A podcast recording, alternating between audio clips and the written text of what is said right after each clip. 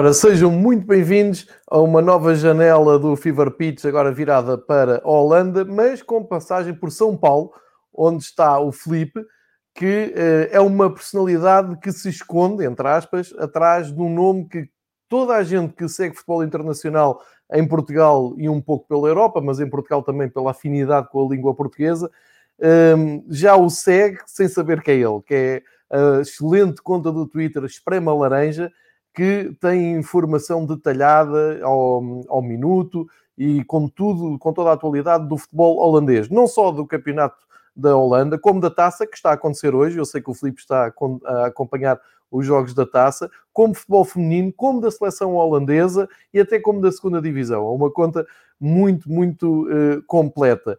Uh, e portanto, isto levantou uma curiosidade. Eu já, já sigo e já partilho uh, o trabalho do, do Filipe há muito tempo no, no Twitter. E, e, como gosto muito do, do, futebol holandês e costumo ver os resumos aqui em Portugal uh, e às vezes alguns jogos, e até já estive na Holanda, a gente vai falar aqui um pouco também sobre isso, mais do que aquele episódio detalhado sobre os resultados da Holanda, vamos tentar perceber aqui esta afinidade. Trouxe para vocês então o Felipe, agora num, num, período mais apertado de confinamento, onde estamos todos uh, em casa e que estamos todos à procura de conteúdo. Espero que gostem deste uh, conteúdo inovador e antes de mais nada, agradecer muito ao Felipe ter aceito o meu convite para entrar nesta aventura, aqui com uma diferença horária, aqui são nove da noite, em São Paulo são seis da tarde, eh, mas ele aceitou, está aqui connosco, mesmo a meio de uma jornada da, da Copa da, da Holanda, e por isso vamos conhecer o Felipe. Felipe, muito bem-vindo ao Fever Pitch, muito bem-vindo à página alaranjada de, de, Holanda. E agora aqui temos um problema para nós portugueses, porque sempre dissemos Holanda e eles querem que agora digamos Países Baixos, há ali uma uh, preciosidade, que isto em inglês é Netherlands e está sempre a andar. E eu vou-te começar por perguntar como é que nasce esta tua relação com o futebol holandês, tenho imensa curiosidade para saber, e antes de mais nada, também muitos parabéns pelo teu trabalho, que é excelente, é informativo e é uh, uma mais-valia do Twitter. E mais uma vez, muito bem-vindo, Filipe. Prazer é todo meu, João. Muito obrigado pela boa acolhida. Muito obrigado, inclusive, realmente não sabia que tinha tantos visitantes assim em Portugal. Bom, eu costumo brincar com meus confrades dizendo que se eu ganhei paixão pelo futebol da Holanda, dos Países Baixos, essa paixão teve um cupido e o nome dele é Edwin van der Sar Uh, quando criança e quando jovem, quando garoto, era o meu grande ídolo do futebol de além-mar. Uh, sendo que aqui no Brasil também acompanho o futebol brasileiro, também tenho meus ídolos aqui, mas Van der Sar era o meu jogador preferido, o meu jogador de eleição para acompanhar em outro país quando eu era jovem. Hoje já não tenho mais tanta relação forte assim com ele, mas foi por querer acompanhá-lo que comecei a acompanhar a seleção holandesa e da seleção comecei a acompanhar os campeonatos, isto por volta de 2005, 2006 e cá estamos nós, 16 anos depois e além do mais também ganhei certa curiosidade porque é comum muita gente falar de futebol na Alemanha, porque a Alemanha é uma seleção acostumada a frequentar os grandes palcos, as grandes ribaltas do futebol mundial. A Itália, idem, a Itália tem um séquito de acompanhantes muito forte aqui no Brasil, não sei como é em Portugal. Também mas. A, mas a Itália tem um, um grande número de acompanhantes ferventes do futebol aqui no Brasil, mas a Holanda não tinha. E, bem ou mal, a Holanda era o país vice-campeão do mundo na Copa de 2010, tinha um histórico generoso de futebol antes mesmo disso. Então, foi por pensar assim que havia necessidade de alguém que acompanhasse mais atentamente, até para que não se chegasse a um torneio, como a um campeonato do mundo ou como ao Euro, uh, sem tantos acompanhamentos assim, sem que a Holanda surpreendesse tanto, eu decidi começar o Espremer Laranja, que na verdade deu azar, porque Pretendia começar em 2011, até comecei, no entanto, por afazeres particulares, acabei me distanciando, fiquei quatro anos distante, perdi inclusive a Copa do Mundo de 2014, que seria uma oportunidade muito valiosa de poder dar o pontapé inicial nos trabalhos, mas voltei em 2015, acompanhei um período de baixa abissal com a Holanda, pelo menos a seleção masculina fora do Campeonato do Mundo de 2018, fora do Euro de 2016, mas a partir de 2019, como se sabe, a Holanda passou a ser um pouco mais reconhecida, em grande parte pela campanha do Ajax na Liga dos Campeões, até pela própria volta da Holanda às grandes competições no futebol masculino, pelo auge do futebol holandês no futebol feminino, ganhando o Euro de 2017 para mulheres, sendo vice-campeã no Campeonato do Mundo de 2019, e a partir daí o Espremer Laranja conseguiu um pouco mais de destaque. Mas minha história com o futebol holandês em geral é essa, ela se baseia a partir de uma vontade minha de acompanhar a carreira de um jogador e a partir disso fui me aprofundando mais, tanto que não tenho realmente um clube de preferência nos Países Baixos, na Holanda. Eu acompanho a todos, tenho simpatia igual por todos. Isso é muito interessante, porque eu ia te perguntar exatamente isso. Tinhas um, um clube de, de eleição. Eu, eu não sei, eu, eu, na minha cabeça, não é? Eh, acompanhando o teu trabalho, eu pensei, ou tem origem holandesa, ou viveu na Holanda, ou tinha, arranjou uma, uma amizade um namoro que atravessasse a Holanda, não, não estava à espera de uma resposta tão académica e, e, e tão objetiva como essa do Van der Sar, que é uma história maravilhosa. Uh, pensei sempre que houvesse outra, outra ligação. Acabaste eh, agora por dizer que na Holanda não, não torces por nenhum clube em especial, gostas de acompanhar todos. Uh, e pergunto, já tiveste a oportunidade de, de estar na Holanda alguma vez, de, de, ir ao país, de ir ver algum jogo lá?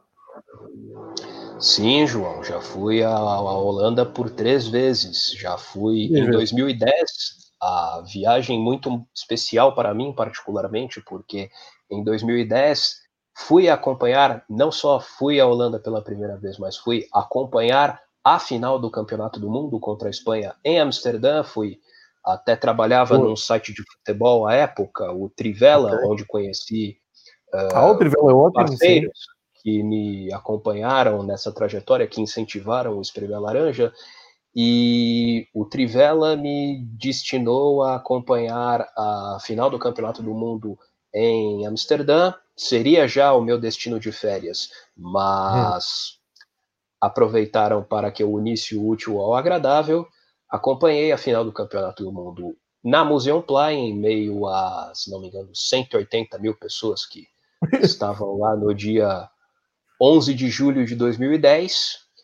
Uh, depois voltei à Holanda no ano seguinte, 2011, para acompanhar a despedida, o jogo de despedida de Eben van der Sar, que na verdade foi até uma mais uma festa do que um jogo, porque se não me engano foram três partidas de futebol em um dia, foi um verdadeiro festival de futebol, porque tivemos primeiro um jogo dos infantes do Ajax contra os infantes do Manchester United, inclusive uma curiosidade, na época os infantes do Manchester United tinham como goleiro Joe van der Sar, filho do próprio, que hoje já nem segue mais a carreira após ter uhum algumas vivências de futebol amador, mas preferiu não seguir os mesmos passos do pai. Depois tivemos um jogo entre o Ajax de 1995, campeão europeu, contra a Holanda de 98, quarta colocada, que fez sucesso naquele, naquele campeonato no mundo. E finalmente tivemos o jogo destaque daquele dia, que foi o jogo do Ajax, da equipa original, da, da equipa da época do Ajax, contra um time de estrelas amigas de Van der Sar, como por exemplo Wayne Rooney, como por exemplo Dennis Bergkamp, como por exemplo Luis Saha, etc, etc, etc. Uh, e foi a segunda vez em que estive na Holanda. E a terceira foi em 2013, quando aí não tive. Quer dizer, a, acabo de me lembrar até que tive algum motivo especial, porque acabei, embora não tivesse grande entusiasmo para isso, mas fui decidir ir, aproveitar a oportunidade e ir a despedida de Mark Van Bommel, outro jogador que também encerrava sua carreira nos Relvados naquele ano de 2013, e também fez um amistoso, um amigável entre PSV e amigos de Van Bommel, que contavam com Ibrahimovic, Thomas Miller, Robben, etc, etc, etc. E entre essas partidas aproveitava para alimentar minha biblioteca de futebol holandês, comprar algumas camisolas, por que não, dos times holandeses, uh, enfim, ter contato mais com a um contato maior com a cultura futebolística daquele local. Ótimo. Já agora vou, -te, vou aqui também partilhar contigo a minha experiência na Holanda. Ah, já vi lá dois jogos do, na Liga Europa. Vi em 2011, salvo erro, o PSV Eindhoven com o Benfica, ah, na, na altura segunda mão da, da Liga Europa. Portanto, viajei para Eindhoven, ah, estive no Philips Stadium. Sabes que a história do Benfica com o PSV não é muito feliz, porque o Benfica, Sim. uma das finais da Liga dos Campeões, perdeu nos penaltis com o PS em 1988. Exatamente. Portanto, nós íamos com aquela sede de vingança, de tentar eliminar, e conseguimos, porque fizemos um bom jogo na luz, ganhámos no, no Estádio da Luz por 4-1. E depois.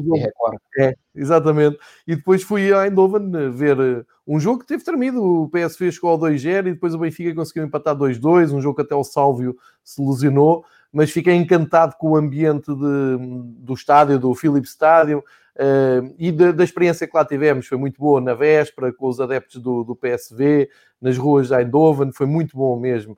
Uh, e depois voltei à Holanda para ver, um, obviamente, a final da Liga Europa, jogada em Amsterdão, em 2013, uh, eh, aquela grande final entre o Benfica e o Chelsea. E foi um resultado vez... dramático para os benfiquistas, né? É, mesmo no fim. É, é, que não foi só esse, esse resultado, Filipe. Nós tivemos uma semana de pesadelo, porque nós vinhamos de uma derrota no Porto que nos custou o campeonato, no último minuto, e depois sim, vamos sim. para a Holanda para tentar ganhar a Liga Europa e perdemos outra vez no último minuto. E quando voltámos, ainda conseguimos perder a taça de Portugal para a Vitória de Guimarães, uh, também num jogo muito, muito fraquinho. Portanto, foi uma semana horrível. Mas guardo muito boas memórias de Amsterdão uh, e da, daquele, daquele convívio uh, novamente com adeptos do, do Ajax na, na véspera e, e, todo aquele ambiente à volta do, do, do, Na altura não se chamava a Johan Cruyff Arena, era só Amsterdã Arena.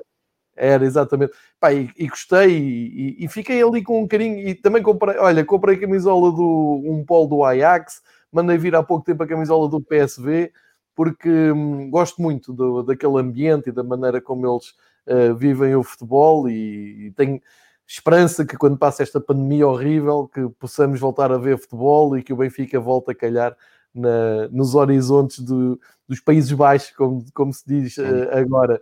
Um, eu, fazendo, fazendo esta uh, pequena introdução, e, e, já agora já, já percebi também que não torço por nenhum clube em especial, suponho que tor torças pela Holanda nas grandes competições, assim como nós aqui Uh, uns torcem pelo Brasil, outros por Itália, outros pela Argentina. Eu torço muito pela Alemanha. Tenho aqui um episódio às segundas-feiras de manhã com um alemão que fala português, que é o, o Marcos, e dedicamos ali uma horinha ao campeonato alemão. Uh, suponho também torço para a Holanda, mas uh, aqui um pouco fora de contexto. Agora em, em, no Brasil, torço pelo São Paulo, presumo eu. Não, torço pelo Corinthians. É do Corinthians, ok. Sou, Estás pelo Corinthians, campeonato abertíssimo aí também, não é? Hã? Pode sair. Um campeonato repetir, muito aberto aí, ainda sem, sem previsão de campeão. Ah, sim, sem dúvida. Seis candidatos ao título, sendo que um deles teve a sua parada dramaticamente crescida ontem, o Inter ao golear o São Paulo por 5 a 1 e o São Paulo, por outro lado, teve suas chances dramaticamente reduzidas e ficou sob o, uma pressão gigantesca após esse revés, que foi o maior revés de sempre que o São Paulo sofreu em seu estádio em partidas oficiais, inclusive. Estou a ver no Twitter que até se fala na saída do Raí na, na, no, no, São Paulo. Não, não sei o que é que vai acontecer. Olha, Filipe, mas agora uh, noutro, outro, outra, outra dimensão de, de, daquilo que tu fazes. Tu mantens a conta do Twitter um, super ativa, com muito em cima, portanto, em real time, muito em cima, com muita atualização, muita informação. eu, eu diria-te mesmo que és uma fonte de informação, ou seja, eu se quiser aqui dizer um, atenção que mudou o selecionador holandês, ou houve uma convocatória Sim. e ou um, um, certo jogador holandês, eu vou-te citar a ti e as pessoas vão dizer: Ah, ok, se é do Esprema Laranja, uh, é porque é fidedigno, tens este, um, tens este crédito, tens esta uh, credibilidade. e, e isto faz-me perguntar: a tua atividade profissional é jornalismo e o Esprema Laranja é um hobby? é assim que, que, a coisa funciona, porque é, mas é muito parecido com é o profissional, faz um trabalho até melhor que muitos profissionais, se é que me faço entender. Sim, João, o espremer laranja é um hobby. Eu já tive experiências jornalísticas, acabei deixando este campo profissional há alguns anos. Hoje okay. já me direcionei para outro campo profissional, mas no entanto, o espremer laranja é, e eu faço muito gosto que seja, uma brincadeira levada a sério, como eu digo. É, um, é, uma brincadeira, jamais tomará o meu tempo, o meu tempo total, até gostaria, mas é impossível que isto ocorra, mas, no entanto, faço questão que seja um, um faço questão que seja uma atividade que, ao mesmo tempo em que tem algo de lúdico, tem algo de sério. Desejo que, se há algo para apresentar, digamos, histórias e o palmarés atual do futebol nos Países Baixos, eu pretendo que isso seja feito de uma maneira séria, até porque acho que seria incoerente de minha parte se eu fosse nessa atividade o que, so, o que se eu não fosse nessa atividade, o que sou normalmente assistindo a futebol. Quando vejo qualquer jogo de futebol, gosto de ver, gosto de saber qual é o jogador, em que data nasceu, uh, gosto de me aprofundar bastante naquilo ali e acho que se eu fizesse diferente no Espremer Laranja, eu seria incoerente. Então, gosto de falar exatamente isso, que é um hobby, é uma brincadeira levada a sério. É, é tão levado a sério que fazes ali um trabalho de cobertura melhor do que uh, muitos profissionais que, que, nós seguimos para ter informações sobre a Holanda. E, claro, tem aqui um, o segredo deste sucesso aqui deste lado, é que é tudo em português e, portanto, é tudo legível, que eu não sei nada do holandês, não, não faço ideia Sim. nada do holandês. Sim. Sigo às vezes as contas para perceber os grafismos, mas não, não, não sei nada. Uh, dizer também que o, o Felipe, além da, da conta que está aqui embaixo, que todos devem seguir, que é o Esprema Laranja no Twitter, com imensa informação sobre o universo de holandês, como já disse, tem um blog de apoio onde se pode ler com mais calma, com mais tranquilidade, pode-se ler eh, as análises e pode-se ver os vídeos, eu já tinha partilhado há pouco aqui, e é muito simples, é esprema laranja, blogspot.com, uh, e tem esta vantagem de ter resumos eh, com um texto adicional muito informativo, muito objetivo, eh, que complementa o trabalho do, do Filipe e que abre muitos horizontes para, para quem segue. Filipe, isto, isto do, do, ponto de vista mais amador possível e do ponto de vista mais lúdico possível, vou-te dizer que o meu contacto com o futebol holandês este ano até começou com a nova edição do Futebol Manager, eh, que saiu por via, agora para o fim já de 2020, e eu tive muita dificuldade em escolher uma equipa e depois atirei-me para o PSV Eindhoven, precisamente por me parecer ser uma das equipas mais uh, alemãs do campeonato holandês, por causa do Roger Schmidt, porque foi buscar o Filipe Max, que era um jogador que eu adorava e que tive esperança até que viesse para o campeonato português, uh, pelo, pelo regresso do Gods, pelo Malan, que é um ponta de lança fabuloso, e, e, portanto, eh, depois com a brincadeira, não sei se tu és fã do, do, do jogo de simulação de, de, futebol, do Futebol Manager, mas com a brincadeira, a verdade é que aquilo é uma base de dados tão real, não é? Tu acabas por te aproximar de alguns nomes que eles estão a fazer boa época, depois vou ver o resumo e aquilo bate certo, e entusiasmei-me aqui um bocado mais com o campeonato holandês este ano. Portanto, estou a ser o mais sincero possível, não houve aqui um estudo eh, muito, muito científico, foi um pouco até pela parte lúdica. Um, já agora agradecer à malta que está aqui a seguir o, no YouTube, no chat e que têm deixado aqui vários comentários. Uh, o João Rosa Ribeiro que fez a intro e eu volto-lhe a agradecer. O Dúlio Colado a dizer que já te está a seguir agora também no, no Twitter. A todos muito obrigado, porque estão aqui à hora de jantar a seguir o, esta conversa com, com o Felipe. Uh, mas a, a, pergunta que eu te ia fazer é, é a seguinte, que é o meu objetivo também de falarmos aqui um pouco sobre o futebol holandês. A ideia que eu tenho do futebol holandês é que é tudo muito cool, é tudo. Um, o, o, ambiente é muito bem disposto, é muito positivo. Eu não sei se tu estás a par, mas, por exemplo, para acompanhar o futebol português, uh, quase precisas ir buscar uma armadura da Guerra dos Tronos, porque é tudo muito bélico. O ambiente é muito pesado, há sempre muita. Um pouco também como o futebol brasileiro, há muita polémica, muita, muita coisa, as pessoas chateiam-se muito. Aquilo, aquilo que eu tenho de futebol holandês vem-me aqui pelo nosso canal, que é Sport TV, uh, ainda agora fizeram um resumo, eh, fizeram, quer dizer, importaram o programa da Eredivisie, que fez um apanhado da primeira parte da temporada, uma coisa de uma hora, com os melhores, os melhores momentos e metiam também as entrevistas com os treinadores, com os jogadores, e aquilo que eu tiro de, sei lá, 80% das declarações, os jogadores sempre bem dispostos, sempre com humor, os próprios treinadores a responderem com humor, quer ganham, quer percam, e até vi uma coisa espantosa, que foi um árbitro a aparecer depois de um jogo a explicar uma decisão do VAR, que eu acho que é uma coisa essencial, tanto em Portugal como se calhar no Brasil também, que aconteça para se tirar um bocado também aquela nuvem negra à volta. Isto acontece na Holanda e eu fiquei com esse. Além de que tem jogos interessantes, bons golos, bons jogadores, equipas com futebol ofensivo, equipas que têm potencial para andar na Europa, como vimos do Ajax há pouco tempo nas meias finais da Liga dos Campeões. Um, ou seja, isto tudo somado, é a minha opinião, faz o futebol holandês algo eh, muito atrativo pelo pacote todo em si, ou seja, é uma coisa positiva, é uma coisa bem disposta, ao contrário de outros futebol, sei lá, se pode ser até mais competitivo, mais mediático, mas é mais tóxico.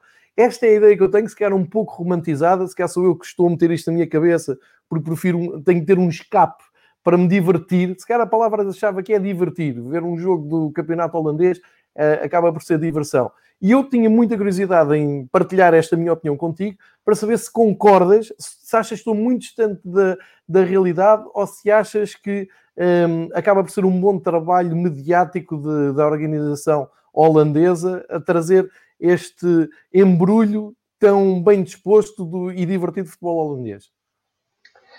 Bem, João, concordo com sua observação em termos. Acho que, de fato, muito do campeonato holandês tem esse lado lúdico, uh, muito do modo holandês de acompanhar futebol tem esse tom de se preocupar com mais seriamente com outras coisas do que propriamente com o resultado do campo em si. Se é um jogo que diverte as pessoas, para eles já é válido, não há essa necessidade doentia pela vitória. Mas se você procurar algum ou algum campo que outro, algum setor que outro, sempre há um jeito um pouco mais bélico de se levar essa situação. Cito, por exemplo, torcidas organizadas, que ah, também ah, os ultras, que são também muito presentes na Holanda, principalmente a F-Side do Ajax. Uh, há também torcidas como a Side do Utrecht, há também a torcida do Feyenoord, que é a mais fervilhante do futebol dos Países Baixos, e são todas torcidas que não só têm esse lado mais bélico de acompanhamento do jogo, como às vezes causam até problemas para outros adeptos. Por exemplo, desde 1997, quando houve uma batalha campal entre torcedores de Ajax e de Feyenoord numa autoestrada entre o caminho para um clássico entre as duas equipas pelo campeonato holandês, o Ajax, o, o, um torcedor do Ajax foi morto e desde então as partidas entre ambos são disputadas com torcida única. No De Kuip, a banheira, onde o Feyenoord manda banheira suas partidas, só atuam jogadores, só atuam, só entram torcedores do Feyenoord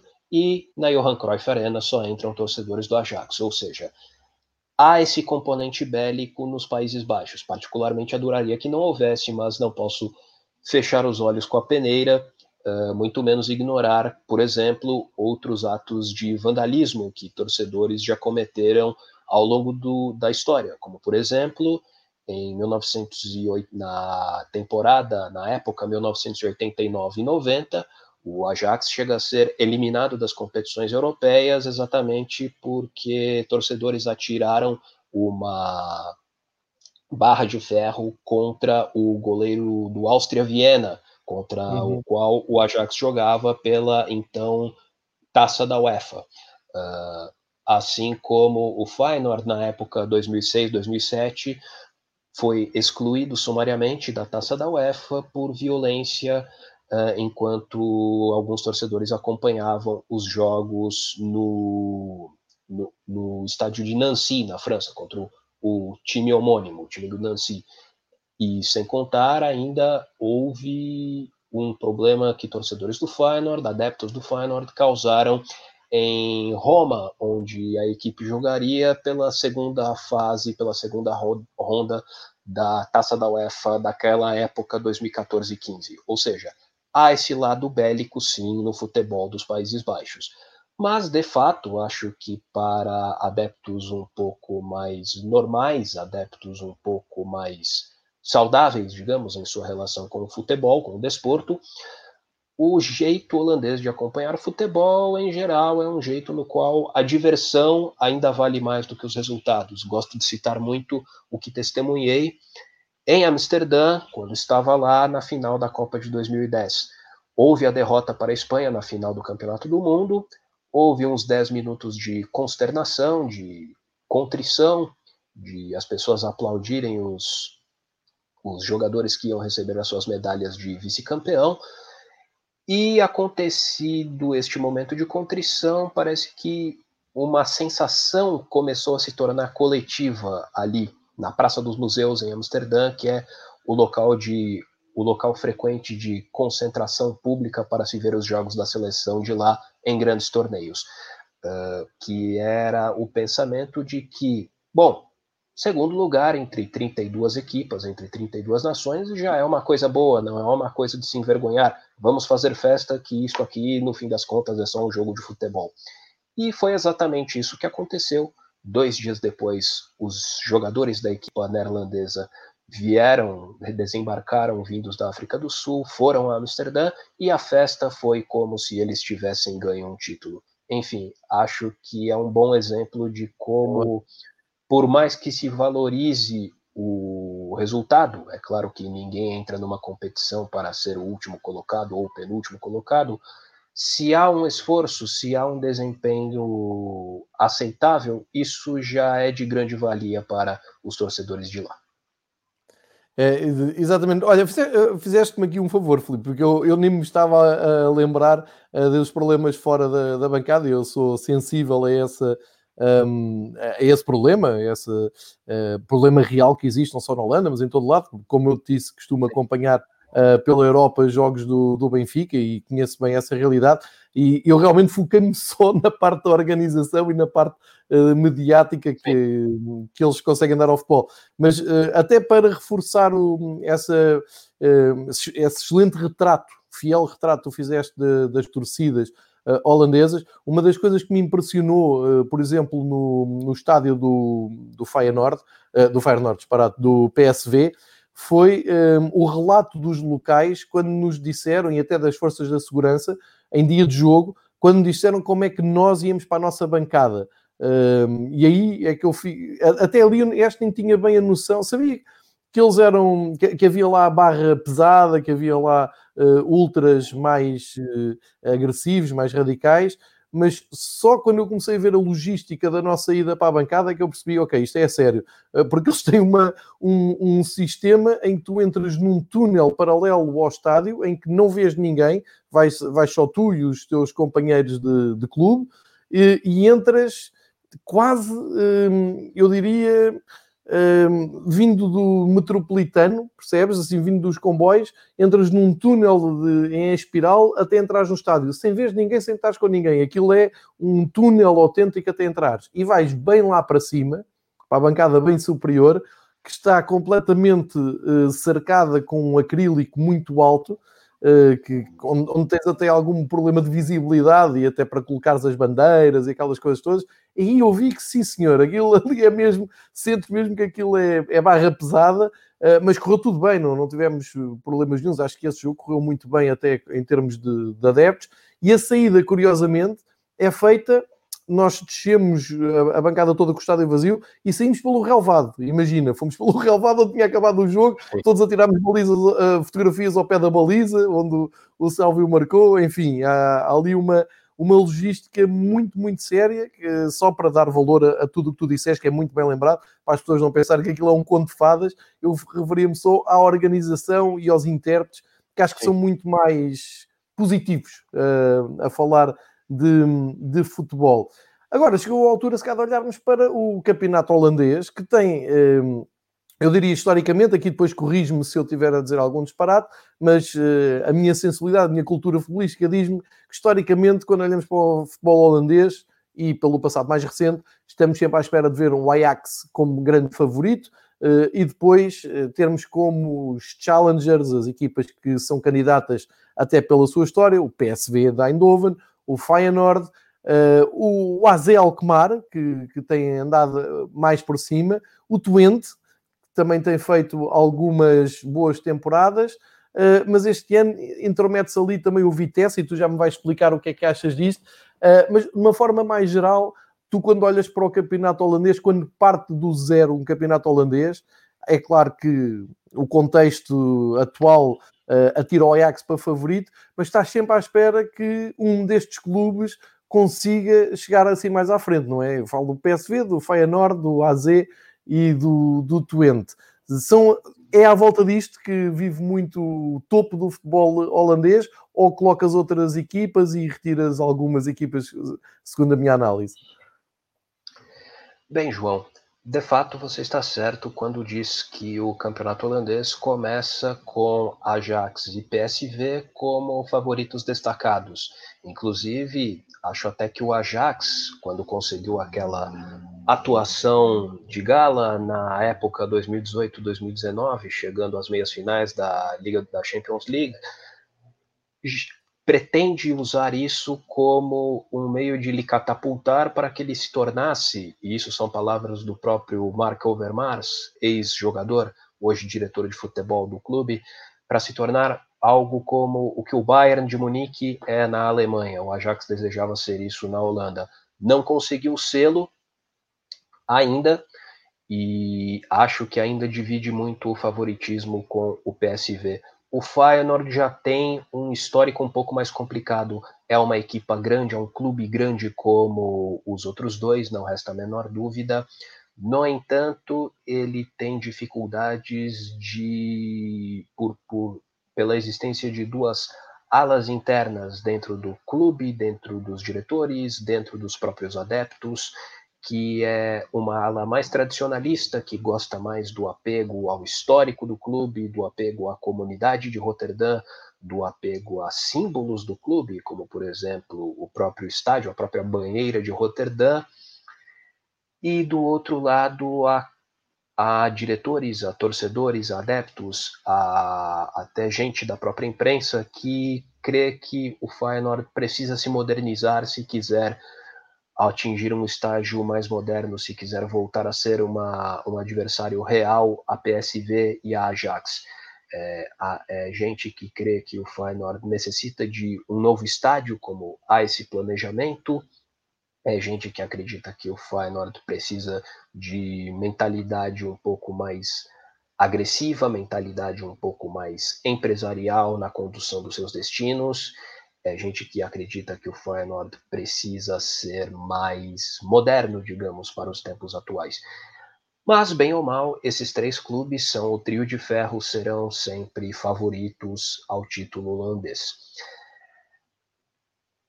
Abaixou a eles hoje ao AZ.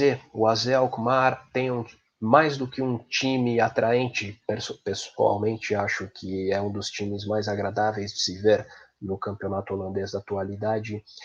É um clube que quer ser grande, é um clube que já teve momentos de grandeza, já foi campeão duas vezes, na época 1980-81 e na época 2008-09, com Van Gaal como treinador, tendo Sérgio Romero no gol, tendo, enfim, tendo Schars, que jogou por muito tempo aí no Sporting de Lisboa, uh, mas sofreu um pouco até por ser um clube médio. então não conseguia se estruturar para sonhar com esse desafio de se tornar um quarto grande no futebol dos Países Baixos. Nos últimos anos conseguiu dar esse salto, conseguiu criar essa estrutura que se deve até um pouco à mentalidade norte-americana do diretor esportivo de lá, Sr. Robert Einhorn, que foi um jogador de beisebol em sua época de esportista, uh, passou jogando algumas épocas nos Estados Unidos, voltou para a Holanda tendo muito essa mentalidade empresarial desenvolvida e decidiu aplicar isso no próprio AZ, tanto que, não sei se contarei uma novidade aqui, um consultor esportivo do AZ, é Billy Bean, que ficou notabilizado por ter usado métricas de desempenho no clube de beisebol, o Oakland Athletics, cuja história motivou aquele livro e aquele filme Moneyball. Uh, pois bem, Billy, Billy, pois bem, Billy Bean uh, está sendo, tem sido um consultor esportivo do AZ nos últimos tempos. E isso ajuda o AZ a ganhar mais força esportiva para sonhar, quem sabe, em desafiar mais concretamente os três grandes do país. O Vitesse, nas últimas temporadas, ele sofria muito com irregularidades, com inconstâncias de desempenho. De fato, é um clube que também tem um bom estádio, também tem uma boa estrutura. Ah, a parceria com o Chelsea no começo desta década encerrada de 2010 fazia com que o clube sonhasse em, em desafiar os três grandes, chegou até a ser um contendente muito valioso pelo título na temporada, na época 2013-2014.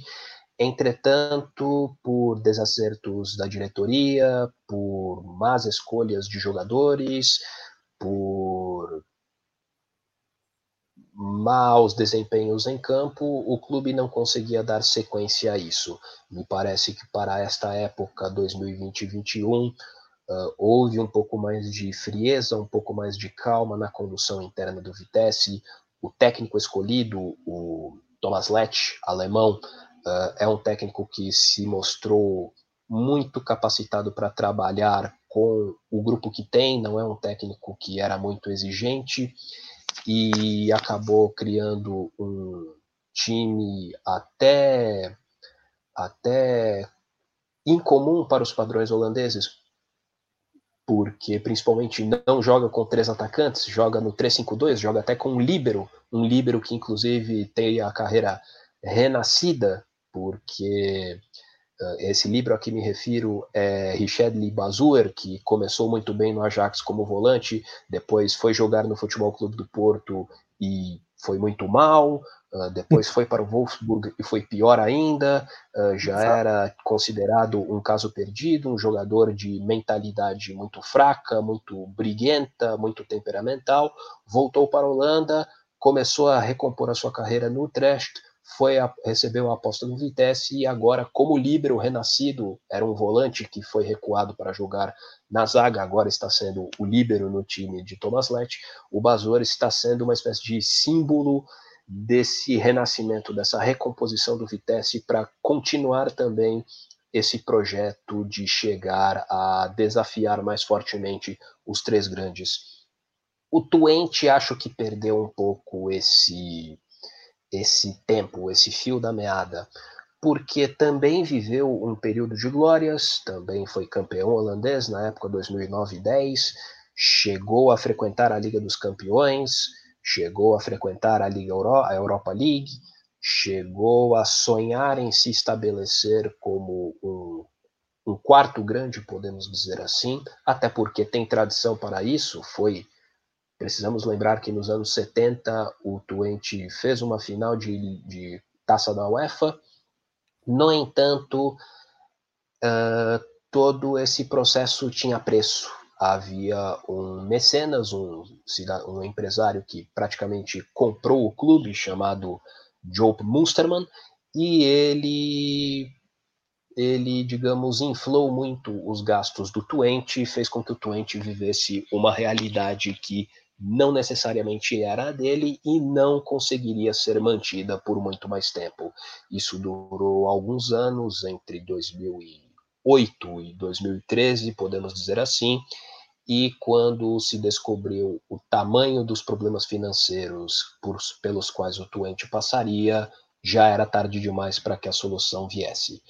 O Twente foi punido pela federação com perda de pontos, foi rebaixado e precisou passar uma temporada na segunda divisão, precisou passar uma época na segunda divisão, 2018-19, para que pudesse voltar em, em bases mais realistas à primeira divisão é a base em que o Twente está sentado hoje em dia. É um time que é bom, é um time ofensivo, tem bons jogadores como o Czerny, como o Danilo, brasileiro.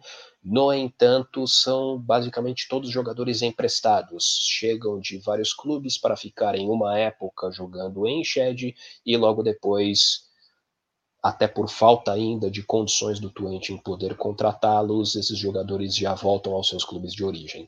Por isso, embora esteja fazendo uma boa campanha hoje, acho que o Twente não é um clube ainda com condições tão grandes de, de brigar de igual para igual com os três grandes como Aze e Vitesse podem sonhar.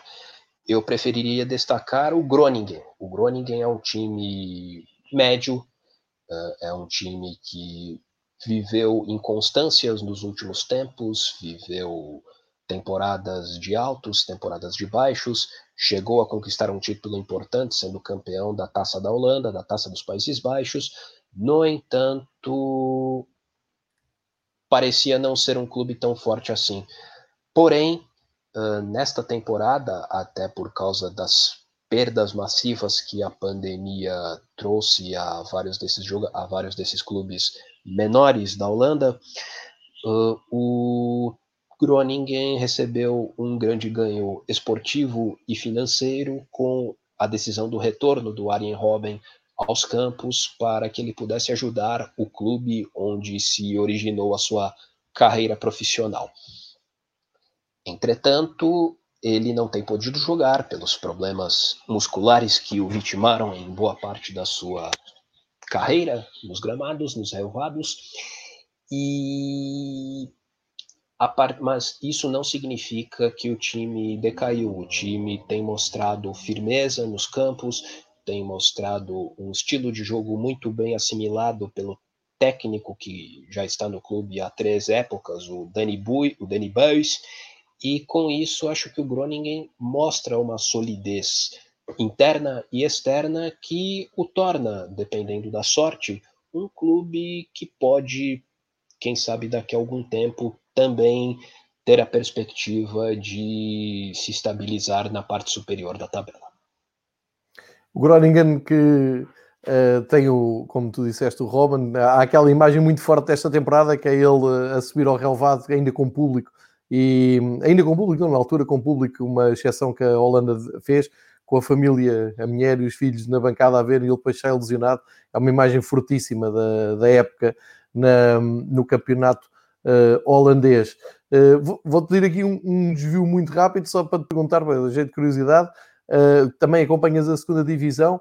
Há uma equipa que faz parte do meu imaginário, que é o Roda, uh, equipa de amarelo e preto, porque eu tinha um vizinho meu que, cujo pai trabalhou em, na, na, cidade onde é o Roda e eu quando era miúdo tinha uma, camisola amarela do, do Roda e para mim sempre foi uma grande equipa da Holanda. Depois, quando fui crescendo e uh, uh, sabendo um pouco mais de futebol e lendo, é que percebi que era uma equipa assim média e que agora até está na, na segunda divisão. Mas isto uh, para te dizer que a ideia que eu tenho é que os clubes na Holanda têm um impacto muito grande na população, ou seja, são muito apoiados pela sua população, ao contrário do que acontece aqui em Portugal, toda a gente ou é do Benfica, ou é do Porto, ou é do Sporting, e depois simpatiza com a equipa mais perto. Na Holanda não, as pessoas são mesmo dos clubes da, da sua região, mesmo que não estejam tão bem. E o Roda dá-me ideia que era uma dessas ideias. O segundo, a segunda divisão uh, holandesa também é muito competitiva, não é? Não é muito fácil subires à primeira.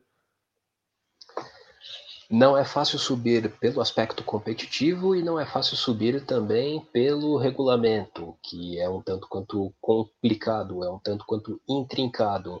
Mas, de fato, você está certo. Acho que os clubes da segunda divisão da Holanda se fortalecem muito pelo apoio que suas comunidades municipais dão a eles. Acho que, por exemplo, clubes como o Cambur, que é o líder da, da segunda divisão no momento, se fortalecem muito desse apoio que os munícipes dão a eles, desse apoio que a torcida dá a eles. Uh, e, além do mais, Acho também que, por incrível que pareça, os próprios clubes grandes acabam colaborando com essa força relativa da segunda divisão quando decidem disputar a, o campeonato com os seus times B, por exemplo, o Ajax, PSV, AZ e Utrecht, jogam a segunda divisão com suas equipas B, que servem até de preparação de laboratório para jogadores que dali a algum tempo possam ser promovidos à equipa A. Mas você está certo, é um, é um campeonato que tem muita competitividade e tem muita emoção até, posso citar, é, até, até em relação ao modo como se decide uma das vagas para a, para a primeira divisão. No regulamento atual, campeão e vice-campeão recebem acesso direto à Eredivisie e o terceiro e aí há uma terceira vaga que vai ser disputada entre o que eles chamam de quatro campeões de período, que são os os melhores que são os clubes que são os clubes que melhor de, resultado obtiveram entre um grupo específico de rodadas, por exemplo, da primeira à nona rodada, da décima à décima oitava rodada, esses clubes vão para um playoff junto com outros melhores colocados por relação de tabela e pelo antepenúltimo colocado do campeonato holandês. Uh, esses playoffs resultam às vezes em partidas infartantes. Por exemplo, posso citar que o o RKC Evolve, que ainda está na Eredivisie, conseguiu seu retorno à primeira divisão em 2018-19 a partir de uma partida dramática que virou até tema de documentário na televisão holandesa, porque o jogo terminou 5 a 4 para o RKC contra o Go Ahead Eagles.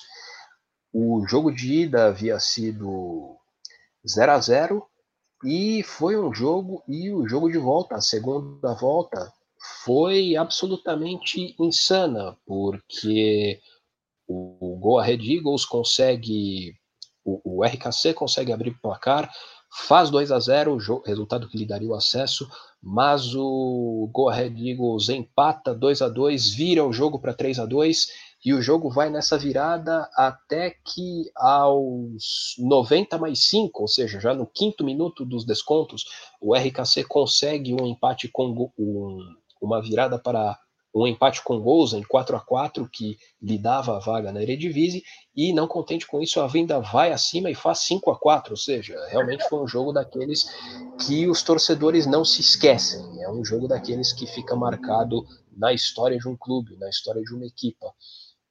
Então, concordo contigo. Acho que, por mais que o nível técnico seja bastante questionável, é, a segunda divisão holandesa ganha por causa dessas histórias miúdas que unem um clube e a sua comunidade e ganha pela competitividade que essas complicações trazem ao campeonato. Desconheci em absoluto esse sistema de subida de divisão tão complicado. Na, na minha cabeça, subiam os, os primeiros classificados e ponto final. Agradeço-te essa explicação e até vou olhar com atenção a partir de agora para a segunda divisão, que eu desconhecia esse sistema tão, tão complicado de, de acesso à primeira divisão. Até coloquei certa vez essa, até coloquei certa vez essa explicação no próprio blog, no próprio Espremer Laranja, é que okay. quando coloquei só havia vaga direta na Eredivisie para o campeão. Agora campeão e vice-campeão já ficou um pouquinho mais facilitado. Agora campeão e vice-campeão tem acesso direto. Só o terceiro colocado e os vencedores desses períodos é que tem que entrar num playoff com o antepenúltimo colocado do da primeira divisão. Ok, vou seguir, vou seguir isso com, com interesse e se tu tiveres essa disponibilidade de vir aqui uma vez por semana, vais-nos explicando também essas oscilações e essas um, atualizações do futebol holandês. Agora, valia a pena olharmos muito rapidamente para o que foi a última jornada do campeonato holandês, só para nos situarmos e para perceber também a tua opinião no que diz respeito às, às questões mais, mais importantes do, do campeonato. Nós tivemos um, um, jogo que vimos aqui em Portugal, através da Sport TV, entre o Ajax e o Feyenoord, um clássico do, do futebol uh, holandês, um clássico do futebol europeu, eu diria. Uh, o, maior, eu... o maior clássico, o, o clássico mais esperado. Exatamente. Uh, vitória do, do Ajax por 1-0. Uh, acaba por, como tu escreveste na altura, fica um pouco mais folgado ali na, na frente depois de 17 jogos, mas nos últimos 5 o Ajax mesmo assim teve dificuldades uh, em dois jogos, em que empatou uh, precisamente com o PSV, no outro clássico, e com o Willem Tu, também 2-2. mas eu queria, queria só recordar que este é o ano, é a época do Ajax que está a liderar e que houve aí uma jornada em que atropelou um adversário por 13 a 0, batendo os recordes todos. Eu depois de ter visto aquele, aquele resumo pensei, bem, o campeonato holandês nem tem história, que isto vai ser o Ajax. Mas as coisas não estão bem assim, porque depois no segundo lugar está o Vitesse com 38 pontos, portanto ali a 3 pontos, e ganhou uh, no campo do último, que eu acho que o Eman não vai ter hipótese e vai uh, regressar à segunda divisão. Há um episódio que eu levei à, à, à, televisão do Benfica, onde tenho um programa semanal em que falamos de futebol internacional, delicioso, dos adeptos do Eman entrarem dentro de campo e taparem, protegerem a, a baliza com fita adesiva preta, e isto Sim. mostra são imagens fabulosas, é aquele bom humor que eu, falo. Um, e mesmo assim depois perderam 4 a 1, mas ficou esse grande momento que eu até uh, destaquei na, na TV do Benfica. Uh, e depois temos o, o, PSV ali num jogo que eu, que eu digo, uh, jogo típico de campeonato holandês, Sparta 3, PSV 5, que jogo, super divertido, muitos golos, muita emoção, e o PSV a aguentar ainda ali o ponto de contacto com a luta da frente, depois como tu disseste, o Feyenoord um pouco mais abaixo, uh, e, a perder no, no clássico. É sempre assim, o Feyenoord sempre que uh, luta ou, ou, tenta lutar, depois quando é o confronto de gigantes, acho que acaba sempre por ceder. Um, mas isto, em hierarquia, estamos a falar de luta pelo campeonato, o Ajax grande candidato, depois luta pela Liga dos Campeões, onde nesta altura está o, a, o Vitesse, pela Liga Europa e também pelo acesso à Liga dos Campeões, o PSV, e depois temos aqui uma parte nova que é a Taça das Confederações da UEFA, em que pode ir até ao sétimo lugar do campeonato holandês. O que eu te perguntava, e já agora se puderes também dizer no fim, o Eman já, já se percebeu que não vai ter grande uh, hipótese de ficar, mas está o Ada Den Haag, está o Willem, está o Valvic, o Venlo, o Zvol, várias equipas ali na luta. Eu perguntava nesta altura, com 17 jogos, um, como é que tu vês esta luta depois destes resultados? Achas que o Ajax é o principal candidato? É muito cedo para isso? Achas que lá embaixo na, as equipas estão em zona de descida também vai ser difícil saírem? Diz-me a, a, radiografia, o perfil que tu fazes ao dia 2 do, do, do campeonato holandês. Bem, João, Acho que o Ajax continua sendo o clube o maior favorito à conquista do título holandês, mas isso virá com mais dificuldades do que se esperava. O Ajax sofre quando perde alguns de seus titulares, principalmente por motivos de lesão. Eh, já perdeu muitos jogadores como Masraoui, como o próprio Anthony já andou ausente por alguns tempos, David Neres tem se machucado muito. Uh, agora perde o Huntelaar, não é? Embora não seja um titular, era sim, uma reserva. Perde, sim, é verdade. Perde o Huntelaar agora, que retornou ao Schalke 04. Uh, jogadores como Labiad e Proms são muito questionados pela própria torcida por não obterem grandes atuações em campo. Proms ainda tem o agravante de um problema particular, de ter sido detido por dois dias por causa de um envolvimento numa querela familiar. Violência doméstica, é, né? Exatamente. E então acho que o domínio do Ajax não é tão grande, não é tão grande quanto possa parecer. Aquela goleada por 13 a 0, por exemplo, ela acontece em grande parte porque o Villeneuve, já, o VVV Venlo, que já vinha perdendo por do, por 4 a 0 no primeiro tempo, ainda perde um jogador por cartão vermelho no começo do segundo tempo, e aí a defesa fica totalmente fragilizada e à mercê do que o Ajax poderia fazer, e o Ajax fez muito. Uh, porém, acho que falta ao Ajax, por exemplo, a firmeza que um PSV tem. O PSV, até pela, pela própria orientação tática que Roger Schmidt gosta de impor às suas equipes, é um time que, mesmo em dificuldades, não, não se desespera e é mais pragmático. É um time que sabe sair de situações uh, dramáticas e sabe manter o seu estilo para que possa chegar aos resultados. Uh, isso vale para o PSV na no campeonato holandês e vale até na própria Liga Europa. Por exemplo, o PSV já na fase de grupos o PSV vinha de derrotas para o Granada e para o PAOK e na quarta uhum. rodada dos grupos o PSV vinha perdendo para o PAOK por 2 a 0, era um resultado que o eliminaria da Liga Europa. O PSV não se desesperou, virou o placar para 3 a 2 em casa, conseguiu vencer o Granada fora de casa e está na segunda fase da Liga Europa, como se sabe. E tem jogadores bons, assim como o Ajax tem Anthony, tem Tadic, tem esta revelação que é Gravenberch, tem Klassen, uh, mais atrás tem André Onana e tem Nicolas Talhafico, que são bons defensores em suas posições.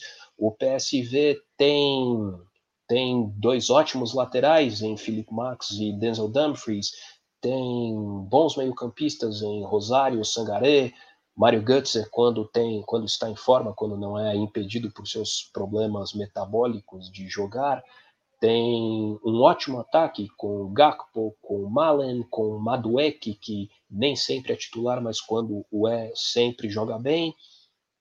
E é um time que às vezes mostra mais solidez até do que o Ajax. E tem o Vitesse, que por enquanto faz bons resultados, ganhou já do Feyenoord, ganhou já do PSV na sua própria casa. Como eu já falei, é um time muito sólido, pode não ser um time vencedor, mas é um time que sempre venderá sua parada muito caramente, mas é um time que, por não ser um dos três grandes, sempre terá sobre ele a marca da desconfiança. Ficará sempre a questão: será que este time vai conseguir uh, prolongar o seu sonho de ser campeão? Será que este time tem estofo para conseguir vencer o domínio dos três grandes? Sempre tem, nunca se sabe. Além do mais, tem o AZ, que bem ou mal, após um começo muito irregular, muito inconstante, uh, com vários empates com clubes menores do que eles, basta lembrar do empate contra o Sparta Rotterdam no começo do campeonato, em que, em que chegou a fazer 4 a 0 no primeiro tempo, teve um pênalti para fazer 5 a 0 perdeu o pênalti, mas continuava com 4 a 0 e no primeiro e no segundo tempo esturricou até permitir o 4 a 4 do Sparta. Mas o teve uma eliminação dramática na Liga Europa, mas o AZ é um clube que bem ou mal vem crescendo, tem bons jogadores, tem Weindal que pode ser, na minha opinião, tem tudo para ser um titular surpreendente na Holanda no próximo Euro, se ele acontecer. Uh, tem Stengs, tem Boadu, tem Cope Miners, que é um volante que cresce a olhos vistos. Enfim, também não descarto o AZ. O Twente faz uma boa campanha. Tem o Groningen, o Feyenoord, em que pesem seus problemas ofensivos claros, vistos até no Klassiker da rodada passada, quando teve chances para empatar o jogo contra o Ajax e não aproveitou nenhuma delas. Inclusive, o recém-chegado Lucas Prato já tem sido alvo de críticas, porque chegou para, digamos, minorar os problemas de efetividade do Feyenoord no ataque e até agora não tem e até agora não conseguiu fazê-lo. Mas enfim, temos no mínimo aí já falei seis clubes que podem sonhar mais levemente ou mais fortemente com o título holandês. Acho que o Ajax é favorito, mas acho que o campeonato é equilibrado e permitirá alguma tensão até o final. Tomara que ele possa ocorrer como não ocorreu na temporada passada, quando a pandemia forçou a interrupção. Olha, e o que é que me dizes do Giacomakis como melhor marcador do campeonato holandês com 16 gols? É um herói improvável, não é? É improvável, até quando a gente pensa que ele joga no VVV Venlo, que foi o vitimado pelo 13, foi o vitimado pelo 13 a 0 do Ajax, até cheguei a escrever isto no, na retrospectiva de meia época, pode-se pensar por um placar desse que o VVV Venlo é um time não muito distante do amador, mas não é bem assim, não é um time de todo desprovido de talentos. E o Giacomakis, de certa forma, é um jogador que mostra até uma tendência interessante, que é como jogadores gregos, como atacantes gregos, têm dado certo no futebol holandês. Temos o Pavlidis do Villeneuve, que é a grande decepção da temporada. O Villeneuve chegou a jogar as classificatórias preliminares da Liga Europa, se esperava um time que pudesse ficar no meio da tabela e aí está pelejando contra a ameaça de rebaixamento. Mas voltando ao Giacomakis, de fato é um jogador que é um atacante, basicamente um finalizador, que achou uma oportunidade, entrou no embalo, entrou num, conseguiu se entrosar bem com seus companheiros e aproveita bem as chances que tem. Por isso tem feito sucesso. Sem dúvida. É, para nós que estamos sempre à espera de, daqueles nomes como o Tadic, um, como os grandes craques do Ajax e do Feyenoord, eu Sim. no fim de semana tinha de ver, mas quem é que é o melhor marcador do campeonato holandês? Eu já com Marquis, se não pode ser. Está, está, a ser mesmo surpreendente. E, mas, e é... comumente mas isso comumente acontece, né, João, no campeonato holandês. Acho que o campeonato holandês ele tem uma facilidade tão grande, uma ofensividade tão grande que há muitos craques que marcam muitos gols lá e acabam virando craques pelo que fazem em outras competições, como por exemplo, exemplos são clássicos, mas Johan Cruyff, uh, Romário, Ronaldo, uh, Robin, Patrick Kluivert, uh, Luiz Soares mais recentemente, enfim, muita gente. E há aqueles atacantes que são andorinhas de um verão só, acabam vivendo uma temporada de sonho e quando recebem uma chance em outro país, em outro cenário mais competitivo, acabam por fraquejarem. Uh, também há exemplos à farta disso. Posso citar o do posso citar o Vincent Janssen, que fez muitos gols pelo AZ, foi para o Tottenham e fracassou fragorosamente, e hoje está no Monterrey do México, até a Bjorn Vlemings, que fez gol no, fez muitos gols no, no NEC de Nijmegen, que hoje está na segunda divisão e hoje joga e já até parou com a carreira. A Mateja Kesman, que fez muitos gols pelo PSV, o sérvio, e que deixou o campeonato holandês e não conseguiu êxito não... em muitos lugares mais. Enfim, uh, são várias histórias. Vamos ver para qual lado o Giacomakis se vai. Exatamente, e fizeste muito bem. E agora tu passaste aí de, ao de leve de algo que, que acho que muitos. Eh, eu sou de 73, nasci em 73, a minha geração, uh, muita gente simpatiza com o campeonato da, da, da, Holanda e também da Bélgica. Faz sempre aqui um paralelismo quando se fala do campeonato holandês, também se mete um bocado da Bélgica uh, ao barulho, porque tem características semelhantes. Mas o holandês, ninguém se esquece, pelo menos a minha geração, uh, que recebeu o Romário, recebeu o Ronaldo, como tu estavas aí a dizer, e acho que as gerações mais novas nem imaginam que o, Ronaldo fez magia com a camisola do PSV, tal como o Romário, e são histórias maravilhosas, de tesouros maravilhosos do, do futebol uh, holandês.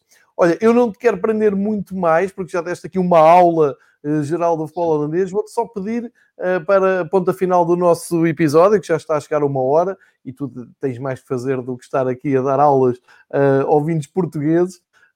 Vou-te pedir só os destaques da próxima jornada, que eu tenho aqui à minha frente, que começa na sexta. Nós estamos em plena ronda da taça da, da Holanda. Uh, e na sexta-feira volta ao campeonato. Sexta-feira à noite, às 19 horas, o Willem recebe o Zvol. No sábado, os jogos são todos seguidos. O Ado Denag recebe o último, o Eman. Depois o Vitesse e o Groningen. PSV Volvik. Heracles Erevan. Erenvin, aliás, de, às 8 horas. Erenvin também é uma equipa muito querida aqui por ter tido o Nistelrooy durante uns tempos. No domingo, Sim. o Ajax vai, vai, jogar com o Fortuna, o Twente recebe o Venlo, o Trek recebe o Sparta e fecha com o Feyenoord e o AZ. Se tivermos que escolher aqui uns jogos para ver, e os jogos chegam-nos aqui a Portugal pela Eleven Sports, quais são os teus destaques, o que é que tu uh, diz, dirias para nós seguirmos? Eu destacaria três jogos, João. O primeiro, Den Haag Yemen. Acho que é um jogo dramático em relação à disputa para evitar o rebaixamento. O Emen tem chances, como você disse, cada vez menores, a situação já é dramática, mas o Den Haag não tem a sua situação muito melhorada. E quando os dois times se encontraram algumas rodadas, houve um empate que não ajudou a situação de ambos, ficou apenas em um a um. Talvez uma vitória para qualquer um dos dois lados possa aumentar um pouco mais a luz de esperança de que ambos consigam, no mínimo, a segunda chance de escapatória via repescagem. Um pouco mais acima na tabela, também no sábado, a Vitesse e Groningen. Como falei, são dois times muito sólidos, logo abaixo do topo da tabela, e o Vitesse, principalmente, terá um desafio admirável para comprovar se de fato pode sonhar em, em chegar mais fortemente à disputa do título. O Groningen, por sua vez, se ganhar, ganhará um impulso ainda maior para, quem sabe, aspirar a objetivos até maiores do que ele esperava no começo da temporada. E acho que o jogo que encerra esta ronda, Feyenoord AZ, é o mais atraente. Acho que o Feyenoord tem alguma chance, por mais que tenha caído no clássico contra o Ajax.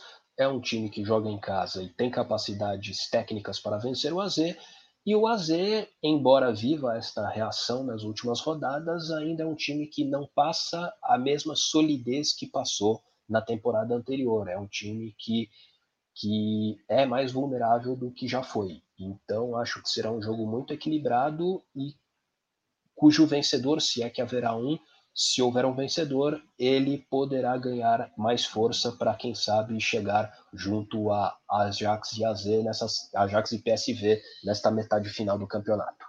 São esses três jogos que eu indicaria a quem estiver interessado. É, e agora em confinamento, nós aqui precisamos de novos horizontes no futebol para nos interessarmos por outros campeonatos. Vamos estar muito tempo fechados em casa para ver Sim. se ajudamos também a pandemia a passar. Aqui em Portugal os números também estão dramáticos e, portanto, eu também tento fazer aqui a minha parte, dando aqui novos conteúdos, tentando motivar uh, as centenas que nos seguem a tentarem também uh, motivarem-se para ver futebol em casa. Olha, Filipe, resta-me agradecer. Muito obrigado por eh, esta hora, esta aula que dás aqui sobre futebol holandês. Ficámos um, com uma ideia muito mais aproximada e real do valor de, das equipas e do que é que está a acontecer no campeonato holandês.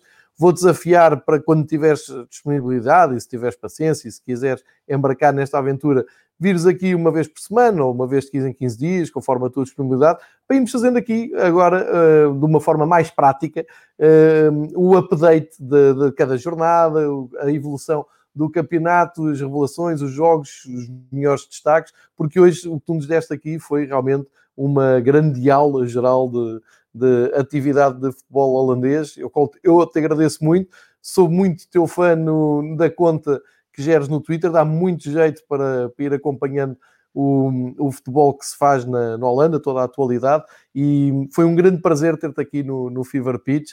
É, foi, é um episódio muito bem conseguido e acho que temos aqui conteúdo premium à tua conta. Espero que tenhas gostado deste contacto com os, os teus seguidores portugueses que, que, estão aqui e que se interessam por futebol holandês. Uh, acho que todos gostámos, estão aqui muitos, uh, muitos comentários que eu não tive tempo para, para ler todos e agradeço a todos também que nos seguiram e espero que tenhas gostado, Filipe. Gostei muito, João. Agradeço a oportunidade de falar para um público que eu não conhecia realmente, acho que nem sabia que tinha, e realmente me coloco à disposição. Acho que voltaremos a nos falar algumas vezes ainda antes do fim desta época para vermos o que haverá nas próximas 17 rodadas do campeonato holandês. Sem contar, até faço uma espécie de propaganda, Uh, gosto muito de falar também, às vezes, de situações históricas do futebol holandês, por exemplo. Há textos que fiz sobre a Holanda na Copa de 78, a Holanda na Copa de 98, o próprio PSV, que conquistou a tríplice coroa na época 87, 88, coroando-a com a vitória sobre o Benfica na então Taça dos Campeões. Enfim, as perspectivas da Holanda na Euro, se a Euro ocorrer, enfim, há muitos assuntos. Maravilha. Decidamos, há muitos assuntos para falarmos e eles estarão aí. Maravilha, maravilha. Vamos a isso. Tirando a época de 88 do PSV, não vamos falar sobre isso. certo, certo. Muito obrigado. O resto, boa tarde aí para São Paulo. Voltamos ao contacto assim que for possível. Bom futebol, boa jornada, bom resto, bom trabalho. Eu atrapalhei-te aqui um bocado a taça holandesa e peço desculpa por isso. Foi por, uma, por, um, motivo, por um bom motivo e voltamos ao contacto brevemente. Espero que tenham gostado e amanhã voltamos com futebol francês da parte da manhã com o Patrick para dar sequência futebol eh, internacional aqui no Fever Pitch. Grande abraço para São Paulo, Filipe. Muito obrigado e bem-ajas. Outro abraço aí, João, e outro abraço a quem nos assistiu.